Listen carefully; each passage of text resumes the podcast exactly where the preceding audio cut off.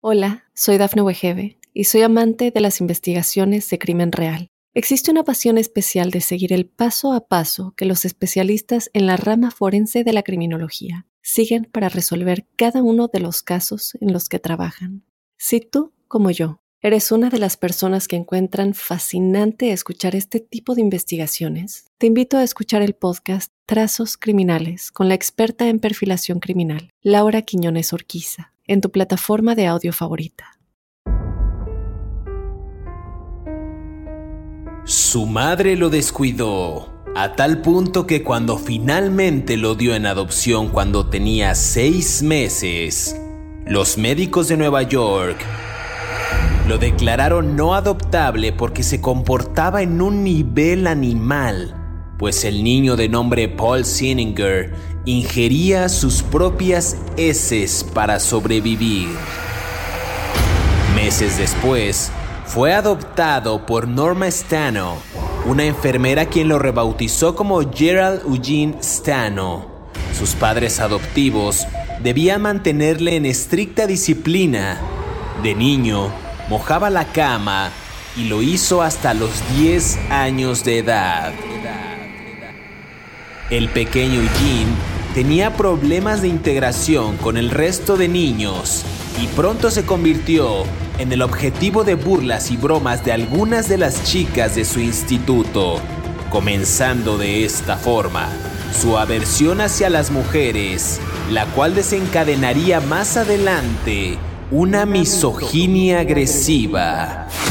En Pensilvania, Gerald Eugene Stano acabó con la vida de una docena de chicas. Volvió a Florida, donde creó una oleada de pánico en el estado al acabar con otras 33 vidas entre 1973 y 1980. En las calles, Gerald Eugene Stano era conocido como el depravado de Florida ¿Estás listo para conocer su historia? No tengas miedo, que ya empezó. Crímenes de terror.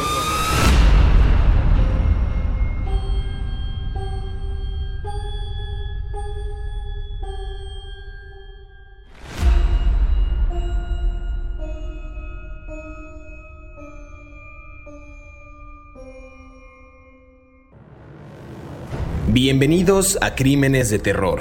Si aún no te has suscrito al podcast, oprime el botón de seguir en la plataforma en la que nos estés escuchando, ya sea en Spotify, iHeartRadio, Amazon Music o Apple Podcast. Así podrás recibir cada sábado la notificación de un nuevo episodio de Crímenes de Terror. En esta ocasión en el podcast hablaremos de Gerald Eugene Stano, un sujeto que nació en Nueva York en 1951 y que desde su infancia sufrió persistentes problemas en el colegio, pues lo que provocó su fracaso escolar. Después de unos años en la Academia Militar en Virginia, eh, se graduó finalmente en la Universidad de Daytona Beach y posteriormente iría a trabajar con su padre adoptivo en una gasolinera, aunque también trabajó como cocinero y camarero. Ah, vale la pena destacar que Gerald Eugene Stano se interesó por las mujeres, pero todas ellas lo rechazaron porque, pues, pues eso no, no, no, le causaba mayor, mayor eh, conflicto a este sujeto, no era tan agraciado, era poco inteligente y eso aumentó su resentimiento hacia ella. Se lo comentaba, algunas se rieron en sus narices. Eh, a, partir de ahí, este sujeto pues desencadenaría un odio hacia, hacia el sexo opuesto, se dirigiría a varios, a, varios a varios estados, a varias entidades donde desataría el pánico y acabaría con al menos 33 vidas entre 1973 y 1980. Y para entrar en detalle y comenzar a hablar de detalles peculiares de este asesino, quiero darle la más cordial bienvenida a mi colega David Orantes, quien semana a semana nos brinda detalles puntuales acerca de estos asesinos asesinos seriales. ¿Qué tal David? ¿Cómo estás? Bien, eh, ya vamos a empezar mal porque eh, voy a estar en contra de algo que dijiste, pero supongo que es parte de la dinámica del podcast. Eh, muy contento de hablar de este señor por varias razones. Yo digo, suena absurdo hablar de felicidad cuando uno va a hablar de un asesino en serie, ¿no? Pero a mí me llama mucho la atención todo lo que hay alrededor de Gerald Eugene Stano eh, por muchas razones. Primero que nada, porque yo creo que de otra vez estamos viendo a un asesino en serie que es culpa del propio sistema, ¿no? por muchas razones que ya iremos desmenuzando y que tienen que ver con su infancia. Y la segunda cuestión que me parece más relevante es y que voy a dejarlo ahí sobre la mesa si algún antropólogo o algún genetista o algún neurólogo nos quiere ayudar eh, haciendo comentarios o peleándose con nosotros o dándonos luz sobre esto es el mal se hereda lo voy a dejar así o sea tú puedes heredar ser malo porque este señor creció en un buen ambiente, ¿no? Por los padres adoptivos y sin embargo se convirtió en un asesino en serie. Voy a dejarlo así. ¿no? El mal se hereda, es posible transmitir el mal por vía genética o por vía, no sé, porque los padres de esta, ¿no? Adoptivos eran buenos, lo criaron bien y lo quisieron mucho. Este, solamente lo voy a dejar ahí, ¿no? Esto es algo que tendríamos que reflexionar, ¿no? Sobre, sobre todo en un personaje como este, ¿no? Ojalá puedan comentarlo a través de las redes sociales de Mundo Now, a través de nuestras cuentas personales o en la sección de comentarios de cada una de las plataformas en las que pueden usted eh, semana a semana escuchar este, este podcast. Muy buena pregunta, David. Eh, vida temprana de Gerald Eugene Stano, para entrar en el tema. Eh, un sujeto que nace, decía yo, el 12 de septiembre de 1951, aunque su nombre real de nacimiento fue Paul Seininger. Su madre, dicen algunos expedientes, que lo descuidó a tal punto que finalmente lo dio en adopción cuando tenía seis meses. Y ahí es parte de lo que tú comentabas, ¿no? Que no tuvo un buen cuidado por sus padres biológicos. Eh, los médicos del condado lo declararon. Esto está interesante porque decían que lo declararon no adoptable. Se comportaba y decían tal cual en un nivel animal. Incluso este pequeño de apenas seis meses ingería sus propias heces para sobrevivir e inclusive jugaba con ellas. Ahí también valdría la pena que pues alguien más experto, digo, tampoco es para nosotros diagnosticar a este, a este asesino que pues ya, ya falleció, pero ¿qué pasa cuando un sujeto, un bebé, ingiere sus propias heces para sobrevivir? Eso me parece a mí muy relevante. Llega hasta esta señora, que era una enfermera, quien lo rebautiza como Gerald Eugene Stano, Norma Stano, quien decide adoptarlo por varias razones. Ellos eran una familia que no tenían, que no podían tener hijos y deciden eh, pues adoptar a un bebé. Ella trabajaba como eh, ella, ella, fungía como trabajadora social del condado y su esposo eh, trabajaba como gerente de una gran corporación. Entonces, eh, me parece que ese también es un punto medular y álgido en la vida de Gerald Eugene Stano, David. Sí, a ver, la mamá de, el, niño al que vamos a llamar Paul Seininger, porque ese fue el nombre con el que él nació, que nació el, el 12 de septiembre de 1951 en Schenectady, New York, es un pueblo bicicletero por allá remoto perdido, ¿no? él, este, la mamá era, era muy negligente con él, ¿no? O sea, no lo cuidaba, no lo atendía, no, no sabemos quién es la madre, ¿no? Porque lo dio en adopción, pero era una mujer mala con su hijo. Yo, cuando tú dices algo muy interesante, que el bebé se comía sus propias heces fecales, yo creo que eso no le afectó el cerebro. Yo lo creo que le afectó fue la negligencia en la que vivía. El niño se comía sus heces fecales porque no había nada más que comer era un mecanismo de, de, supervivencia para un bebé. La vida busca sus caminos, ¿no? Como dice un famosísimo libro de John Grisham. Eh, eh, entonces el bebé buscaba sus caminos para poder sobrevivir.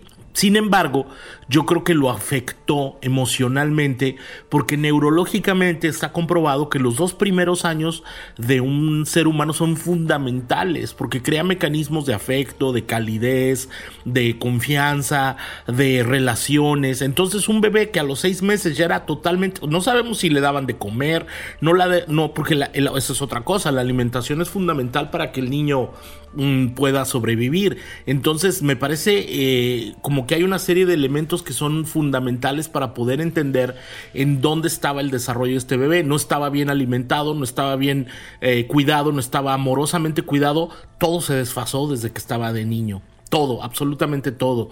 El asesino en serie que tuvimos que mató a tantas personas fue un acto de negligencia de su propia madre y del sistema que no lo ayudaron a sobrevivir, ¿no? De alguna manera. Fíjate que tú mencionabas algo bien interesante al principio de, que si un asesino en serie hereda justo esa maldad o, esa, eh, o esas actitudes para cometer crímenes, Y fíjate que varios eh, estudiosos diseccionaron justo el pasado de Stano y decían que había que considerar la posibilidad de que sus problemas eh, comenzaron al nacer, o sea, ya sea por coincidencia o por casualidad. Ellos decían que un gran número de asesinos en serie son adoptados. Además de esto, la mayoría de los adoptados que matan fueron justamente eh, adoptados al nacer, no, no necesariamente cuando tuvieron 10, 12 años, sino adoptados al nacer.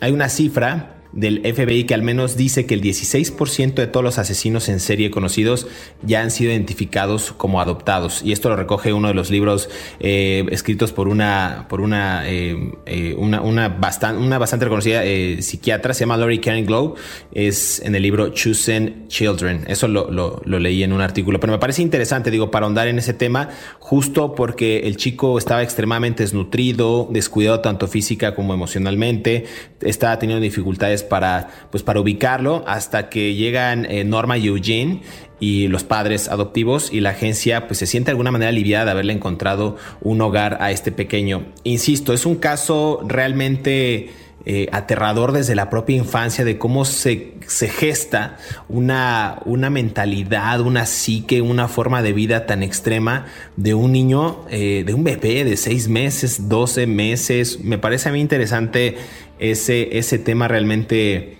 de, la, de las propias infancias, ¿no? Que los pueden marcar para toda la vida. Vale la pena mencionar también que según varios informes, los padres Stano eran, eran amorosos, pero vamos a hablar en el siguiente bloque cómo fue que los problemas de disciplina de, este chico pues plagaron muchas de sus inseguridades y ocasionaron que también él pues tuviera recelo hacia el sexo opuesto, ya lo decía al inicio del programa de este podcast.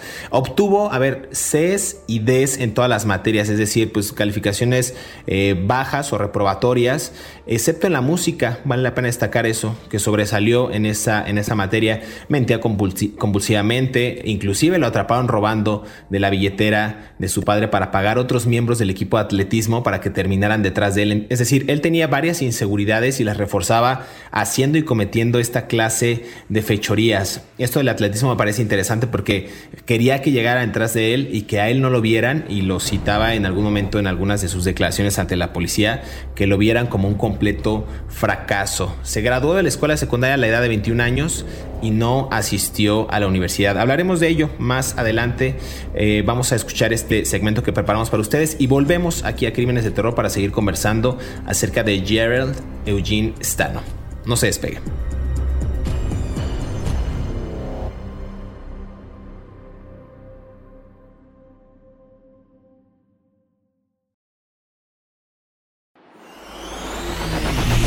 Estos son 5 datos perturbadores de Gerald Eugene Stano. Número 1. Gerald Eugene Stano acabó la educación obligatoria a los 21 años de edad y realizó estudios relacionados con la informática. Sin embargo, al llegar al mundo laboral, era incapaz de mantener un trabajo más de tres meses. Comenzó a salir con una chica que padecía retraso mental y la dejó embarazada. Cuando se enteró, el padre de la chica lo amenazó con una pistola y lo obligó a hacerse cargo y pagar el aborto. Su vida cambió desde entonces y se volcó al mundo de las drogas y el alcohol. Número 2. Stano admitió que comenzó a matar a principios de la década de 1970, cuando apenas tenía 20 años de edad, pero también afirmó haber comenzado a matar a finales de la década de 1960, cuando tenía 18 años de edad. Varias niñas habían desaparecido en el área de residencia de Stano en ese momento pero dado que no se encontraron pruebas físicas suficientes cuando se investigaron estas afirmaciones, casi 20 años después, Stano nunca fue acusado. Estuvo más activo en Florida y Nueva Jersey cuando cumplió 29 años y estaba en prisión por asesinar al menos a 41 mujeres. Número 3. Absolutamente devoto de su perversa obsesión, Stano prefería trabajadoras sexuales y mujeres que recogía en la carretera, aunque una de sus víctimas también sería una porrista o animadora. Sus edades oscilaban entre los 13 hasta los 30 años de edad y sus armas eran variadas, pasando por el disparo, el apuñalamiento o incluso la estrangulación. De todas maneras, ninguna de ellas sufrió abusos sexuales, ya que esta no tenía suficiente con el simple acto de asesinato. Número 4. La ejecución programada de Gerald Stano fue el resultado de su condena por asesinato en diciembre de 1973 por la muerte de Katie Lee Sharp, una chica que recogió en la autopista de 17 años, residente de Florida. Ella fue encontrada muerta, apuñalada en un área remota del condado de Broward. Durante su juicio, Stano finalmente confesó haber matado a unas 41 mujeres en Nueva Jersey, Pensilvania y Florida. Número 5. La última comida de Gerald Eugene Stano antes de ser ejecutado fue un gran pedazo de bistec, trocitos de tocino, papas al horno con crema agria, un poco de pan francés con mantequilla y una ensalada mixta cubierta con aderezo de queso azul.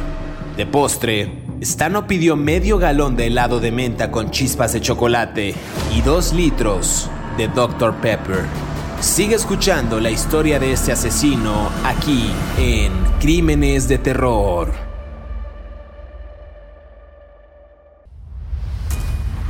Regresamos a Crímenes de Terror, estamos conversando acerca de Gerald Eugene Stano, un sujeto con una vida bastante turbia, una infancia, ya no voy a decir perturbada, todos los episodios digo perturbada, pero esta es realmente aterradora, como dice el propio título de nuestro podcast, un niño que a la edad de seis meses no podía ser adoptado, que consumía sus propias heces fecales para sobrevivir, una madre, podemos decir, desobligado que no lo atendía de la manera correcta. Y unos padres del otro lado amorosos que no podían tener hijos, eh, Norma y Eugene, que pues adoptan este, a este pequeño, pero con muchas dificultades. Ya decía yo, David, antes de irnos a esta primera pausa, que no solamente fue esa parte turbia, esa parte perturbadora, sino que también conforme iba creciendo, pues no era bueno en la escuela, eh, tenía una falta de atención, muchas inseguridades, estaba plagada toda su vida de, o estuvo plagada toda su vida de, de muchos, de muchos claroscuros. A ver, hay, hay, una parte que dijiste algo que es muy interesante y que me parece como alarmante, ¿no? Tú dijiste que él era muy capaz en la música, ¿no? Eh, ¿Qué es la música? Es un, una sucesión de sonidos abstractos. O sea, ¿en dónde sucede la música? ¿En, el, en, la, ¿En la mente del receptor o en la mente del creador? No lo sabemos, ¿no? O sea, es una serie de sonidos abstractos que están en el aire y él era bueno para eso. ¿Por qué? Porque tenía una mente abstracta, no tenía una mente metódica, nunca fue educado en el amor. Entonces, las autoridades escolares no se dieron cuenta porque no lo diagnosticaron, porque las capacidades intelectuales de esos psicólogos o de esos profesores o trabajadores sociales no estaban capacitadas para darse cuenta de que estaban ante un niño que si lo hubieran encausado a tocar el clarinete, la flauta, el trombón, la tuba, la marimba o lo que tú quieras, probablemente hubiera sido un hombre de paz y probablemente hubiéramos tenido un hombre conciliado consigo mismo, en lugar de estarlo forzando a que tuviera Cs o Ds o que sumara calificaciones, ¿no? Dices ah, también que él se graduó de la high school hasta los 21 años. También me parece absolutamente irrelevante eso, porque la mente es completamente diferente para cada ser humano. Yo me gradué de la prepa hasta los 28.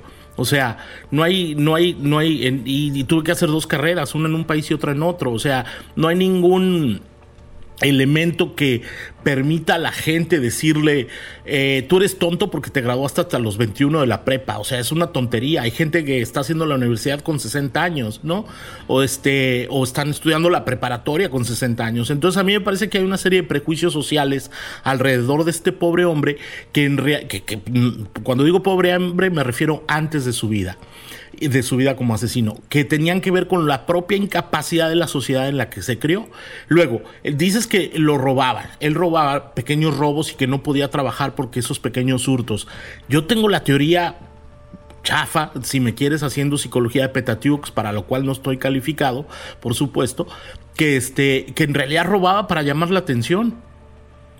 ¿No? O sea, eh, alguien que no fue querido por su madre, que no sabemos si tuvo padre o no sabemos quién fue su padre, en realidad lo que estaba tratando de hacer era, véanme, que el mundo me vea, necesito atención. ¿No? Entonces hay una serie de conductismos sociales donde nos quieren meter a todos en un cartabón que a este pobre hombre lo fregaron, ¿no? O sea, y nuevamente, insisto, probablemente pudimos haber evitado muchas muertes si la sociedad se hubiera preparado de manera adecuada para cuidarlo, ¿no? O las personas alrededor de él, ¿no? Pero bueno.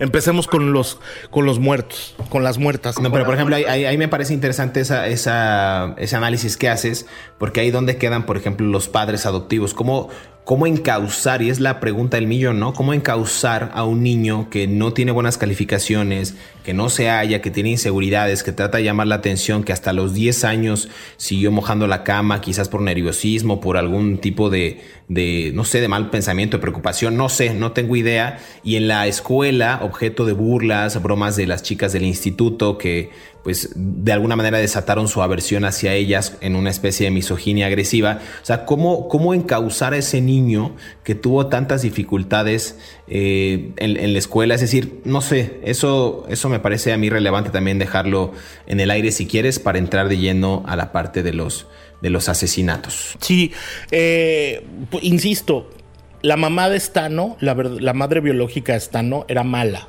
era una mala persona, ¿no? Porque, porque, no se hizo cargo de su hijo, ¿no? Lo dejó en la negligencia. ¿Heredó el mal, Stano?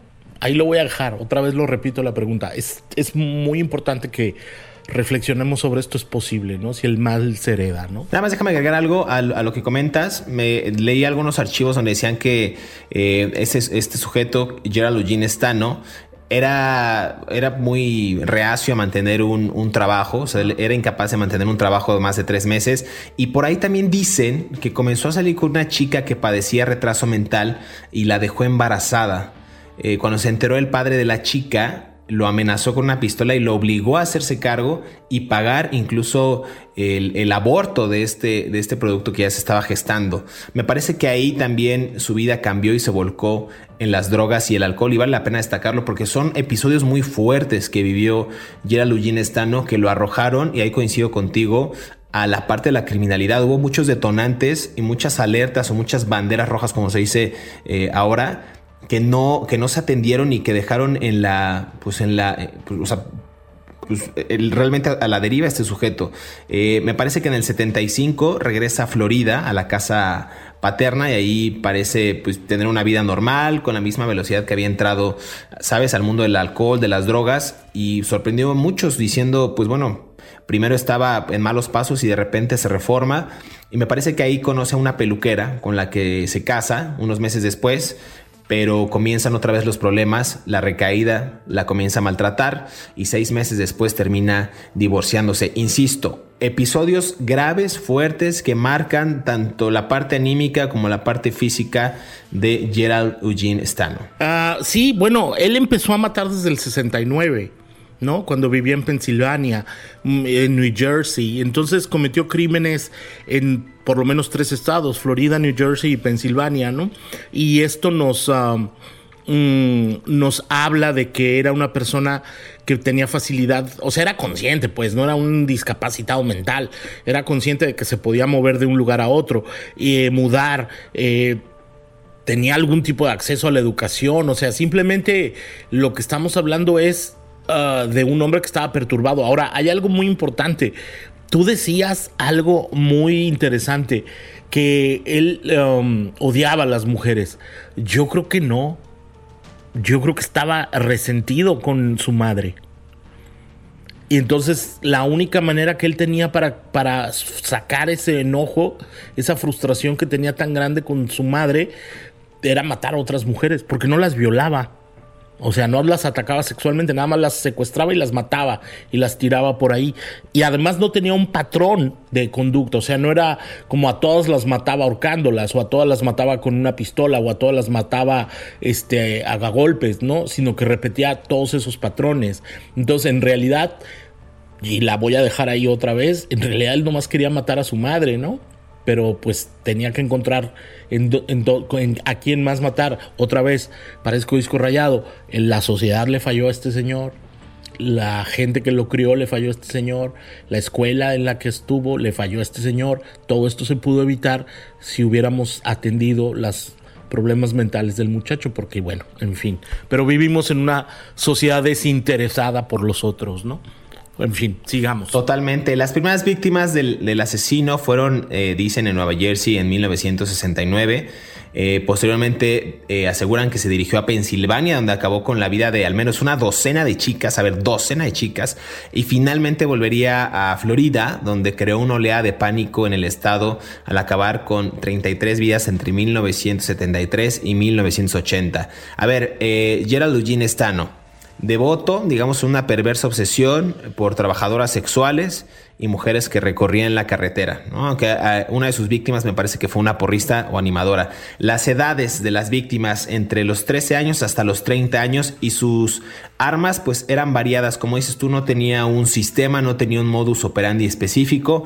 Eh, había víctimas que las ultimaba por medio de un disparo con arma de fuego, apuñalamiento, inclusive eh, estrangulamiento, ¿no? De todas las maneras, ninguna de ellas, como decías tú, David, no sufrió eh, abusos sexuales ya que no tenía, eh, digamos, ya tenía, ya que tenía, perdón, suficiente con el acto de acabar con, con estas víctimas. Insisto, no era un personaje que se pues que se dedicara a tener un modus operandi como lo tuvo Ted Bundy o como lo tuvo John Wayne Gacy de los asesinos que hemos hablado en este podcast. Cabe mencionar que era un cocinero también de comida rápida en Daytona Beach en la década de 1970, cuando comenzó a traer justo a estas mujeres a su automóvil con ofertas de marihuana o recorridos por las ruinas de las plantaciones y los campos de batalla de la guerra de Seminole. O sea, hubo varios temas que él, que él jugaba, digamos, eh, este, este, este rol de manipulación para atraer a las chicas. Eh, cuando le preguntaron en alguna ocasión a Gerald Eugene Stano por qué o cómo podía matar con tanta frecuencia, él decía, pues tienes que controlar tu ritmo, tienes que seguir un ritmo para llegar a matar a tanta gente. David, déjame hacer una segunda pausa para seguir hablando de este personaje que me parece muy interesante. Vamos a entrarnos a ese tercer bloque y vamos a, matizar justo este tema de los asesinatos y cómo fue capturado y cuál fue la condena y parte del juicio de este sujeto conocido como el, lo, lo, lo catalogaron como el pervertido de Florida, algunos medios de comunicación. Volvemos.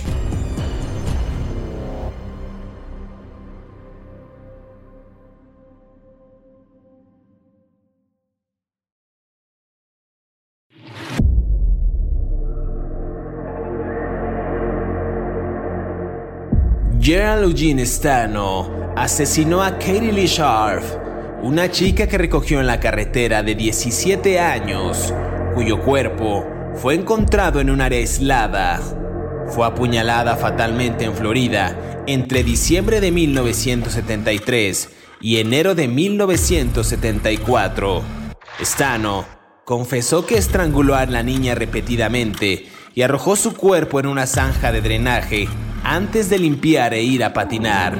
La mayoría de sus víctimas eran trabajadoras sexuales, fugitivas y adolescentes. Sigue escuchando la historia de Gerald Eugene Stano aquí en Crímenes de Terror. Regresamos a Crímenes de Terror, estamos conversando acerca de Gerald Eugene Stano y hablamos acerca de su infancia muy perturbada, hablamos parte de su educación, de los pocos empleos que tuvo y también de su aversión hacia las mujeres que bien decías tú David, que creo que va ligado al tema de asesinar a su madre, quizás en, eh, a, la memoria o a, esta, a estos eh, pensamientos turbios que tuvo eh, a raíz de todo lo que, de lo que ocurrió a lo largo de su, de su vida temprana y de su vida adolescente quizás joven. ¿Cómo ves este tema de los asesinatos? ¿Qué podemos agregar a este episodio que cada vez se pone más interesante aquí en Crímenes de Terror? Oh, mira, yo tengo aquí en este momento viendo una evaluación psicológica del recluso Gerald Stano practicada el 25 de septiembre de 1983 en la cárcel del condado de Brevard. ¿no? Y dice que está, tiene 32 años y dice que está, uh, mide 5 pies 9 pulgadas, o sea, como unos 76 más o menos, pelo negro, ta, ta, ta, ta, ta, ta, ta. Y entonces él em, le, le, le empiezan a decir, uh, le empiezan a preguntar por qué él tiene problemas para comer, ¿no? Y está, y entonces el psicólogo de la prisión le dice que él, está condenado a, por vida o a 75 años de cárcel o por vida, ¿no? De por vida, ¿no? De cadena perpetua. Y entonces él les empieza a contar a los psicólogos de la cárcel que, que durante sus años de desarrollo nunca tuvo de niño problemas, pero cuando empezó a, a crecer en la adolescencia, toda la vida le cambió cuando él se empezó a dar cuenta de que era una persona de dónde venía y empezó a beber, ¿tú no crees que de alguna manera él estaba tan enojado también consigo mismo diciendo, ¿por qué tuve esta vida miserable donde mi madre biológica me mandó a la fregada, donde yo no fui querido? O sea, él también de alguna manera se victimizaba y nadie lo ayudaba a, salir de eso. Entonces, me parece que el, otra vez, el, el hecho de que fuera un asesino en serie tan... Ah, casual, o sea, que usara tantas mm, formas de, diferentes de, para matar, nos habla de que no era una persona mentalmente estructurada, simplemente estaba sacando su odio, su odio, su odio. Y me parece que cuando lo detienen por la una muchacha lo denuncia porque la intentó cortar, la intentó partir, sliced, que o sea, eso es como rebanar a cuchilladas. Esta muchacha corre y va y le, le dice a la policía y él, él empieza a decirle a, los psicólogos de la cárcel que él no se quería a sí mismo. ¿no? Y que nunca estaba satisfecho consigo mismo. Y esto es una evaluación psicológica que nos habla de mucho de lo que él en realidad hizo. Y, que nos revela mucho de la persona que era, ¿no? Totalmente. Eh, a mí me parece muy interesante cuando lo capturan y el detective de la policía de Daytona Beach, Paul Crow, eh, lo acusa, digamos, por primera vez de este asesinato. Bien mencionabas tú de, de Mary Carol Maher, eh, Maher que intenta eh, pues, pues ahí como gestar una, una, especie de conversación con él y él describe muchas de estas víctimas, ¿no? O sea, describe no solamente el tema de, cómo las apuñalaba o, cómo cometía los crímenes, sino tenía detalles más más íntimos como cómo iba vestida, si tenía alguna, alguna herida en el cuerpo o si tenía un yeso, alguna de ellas traía un yeso en un brazo en específico y él empieza a detallar cada uno de estos crímenes. A, ver, hablamos de Mary Carol Maher de 20 años.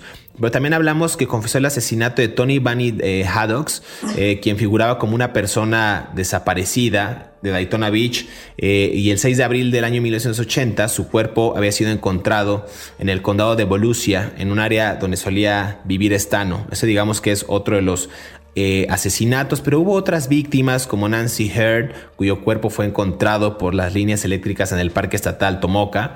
Eh, tres millas al norte del Paseo Marítimo Holiday Inn, eh, Linda Hamilton, Ramona Neal, Susan Hamilton, Jenny Doe, o sea, hubo bastantes víctimas, hubo mujeres que pues padecieron los ambajes, casi se me va la palabra antes de terminar el episodio de Crímenes de Terror, cometió estos ambajes en contra de mujeres y al final eh, una condena la mañana del 23 de marzo del 98, eh, que termina, digamos, por eh, termina con esta carrera criminal de este sujeto conocido, ya decía yo, como el pervertido de, Florida, David.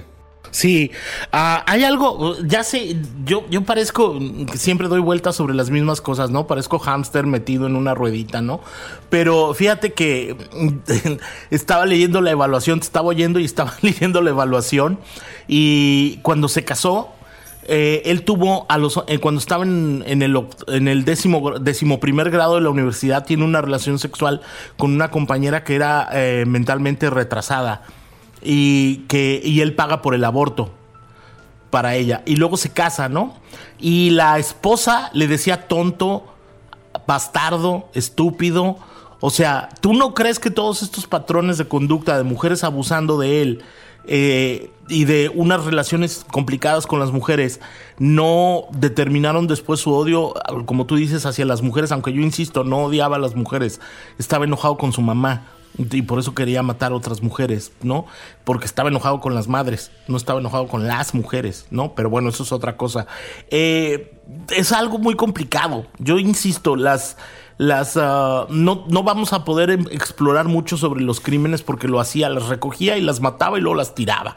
O sea, ya resumimos los crímenes que él. Y mató probablemente 80 personas, aunque probablemente también las autoridades, debido a su incapacidad mental, le achacaron crímenes que no cometió, ¿no? Dijeron, pues ya lo tenemos en la cárcel, ya confesó unos, pues digan que también se echó a estas otras, ¿no? Entonces, este, para salir del problema.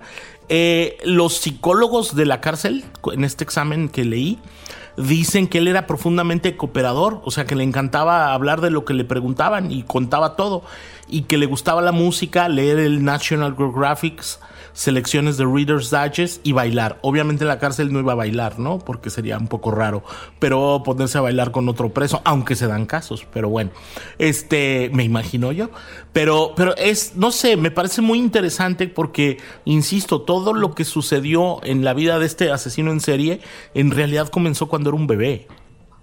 ¿No? O sea, y eso explica sus comportamientos sociopáticos, ¿no? Totalmente. Fíjate que ya para ir cerrando el, el episodio, David, eh, la mañana del 23 de marzo de 1998, eh, dicen muchos de los archivos aquí que Gerald Eugene Stano se sentó en silencio en su celda en la prisión estatal de Florida, esperando que lo llevaran a la silla eléctrica. A ver, cabe mencionar que había sido ya condenado por varios asesinatos y la pena, pues, era la silla eléctrica. Pero a ver, hay algo y un detalle particular de esta silla eléctrica a la que apodaban eh, Old Sparky, porque en anteriores ocasiones se habían retrasado, pues, las suspensiones. Eh, se, habían suspendido, perdón, la, cita programada con la muerte de Gerald Eugene Stano, justo porque eh, en, el pasado un, sujeto que también lo condenaron a la silla eléctrica, pues una llama salió de esa, de esa, de esa silla eléctrica y total que hizo que el sujeto que estaba purgando la condena se, pues, se quemara, ¿no? Fuera realmente una una tostadora ahí, valga, valga el término, pero bueno, eh, lo desencadenó. Y entonces Gerald Eugene no tenía la esperanza de que esa, esa orden llegara pues, eh, a favor de él y le dijeran que no, no iba a ser condenado a la silla eléctrica, pero pues tuvo, tuvo la fortuna o el infortunio.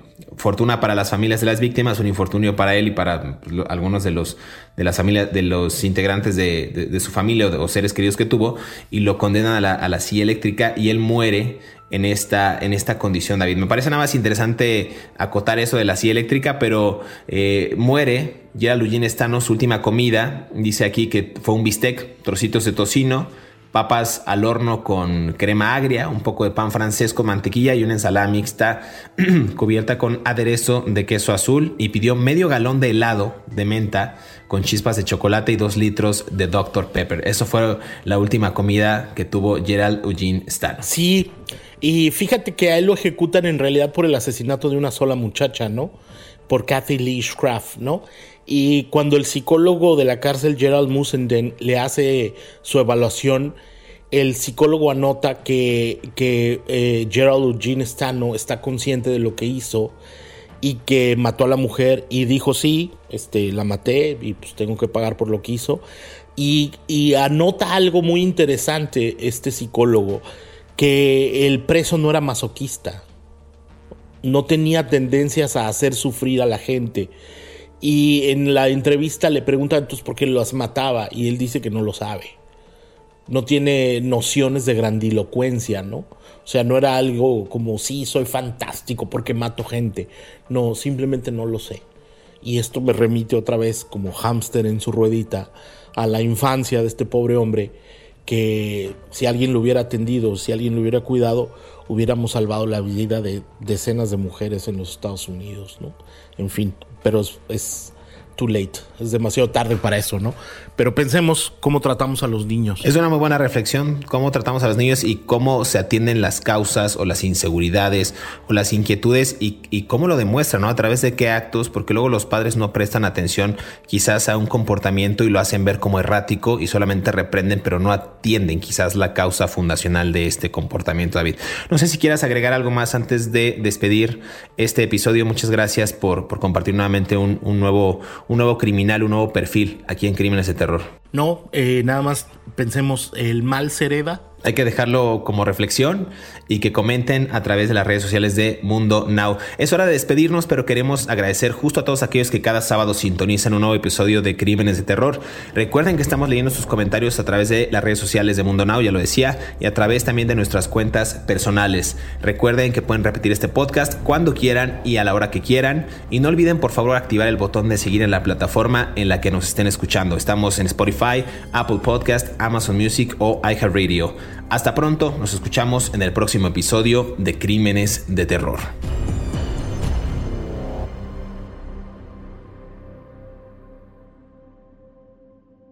Hola, soy Dafne Wegebe y soy amante de las investigaciones de crimen real. Existe una pasión especial de seguir el paso a paso que los especialistas en la rama forense de la criminología siguen para resolver cada uno de los casos en los que trabajan.